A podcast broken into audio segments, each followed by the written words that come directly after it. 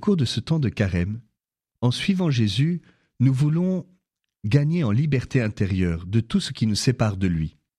Après l'orgueil et la gourmandise, la luxure. Nous avons vu ce qu'était la luxure et en quoi c'était un péché. En quoi est-ce un péché capital?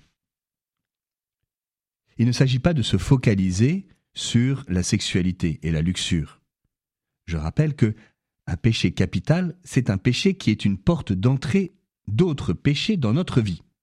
Et nous avons vu hier, dans le livre de Daniel, comment les deux vieillards vont laisser le péché entrer dans leur cœur.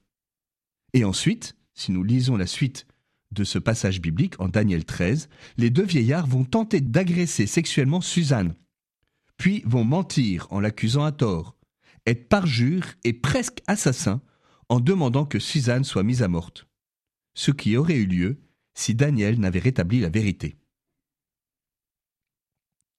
La luxure est un péché capital, tout d'abord parce qu'elle pêche contre la prudence. Xénophon, dans les Mémorables, dit Dis-moi, Eutydème, crois-tu que la liberté soit un bien noble et magnifique, qu'il s'agisse d'un particulier ou d'un État?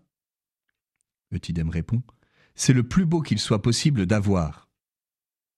Xénophon Mais celui qui se laisse dominer par les plaisirs du corps et qui par la suite est dans l'impuissance de pratiquer le bien, le tiens-tu pour un homme libre? Eutydème répond Pas du tout. C'est aussi un péché contre la justice. Combien d'argent est dépensé dans des sites pornographiques? Il ne s'agit pas de millions, mais même de, milliards, de, de centaines de milliards aujourd'hui dans le monde.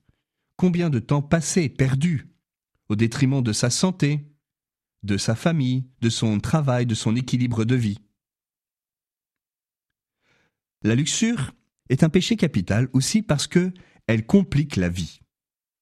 Pierre Dac disait avec humour Une femme mariée à un homme qui la trompe avec la femme de son amant, laquelle trompe son mari avec le sien, et qui en est réduite à tromper son amant avec celui de sa femme, parce que son amant est son mari et que la femme de son époux est la maîtresse d'un homme déshonoré par l'amant d'une femme dont le mari trompe sa maîtresse avec la femme de son amant, ne sait plus où elle en est, ni ce qu'elle doit faire, pour ne pas compliquer encore une situation qui l'est déjà suffisamment comme ça.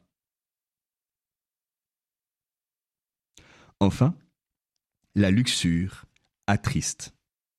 Il suffit de recevoir des confidences d'une personne prise dans les liens de la pornographie ou de l'adultère pour constater combien la luxure attriste plus qu'elle ne réjouit. La, luxure attriste et aliène et la dépendance rime avec la souffrance. C'est pour cela que dans les prochains podcasts, nous verrons comment avancer pour être libéré de la luxure avec l'aide du Seigneur.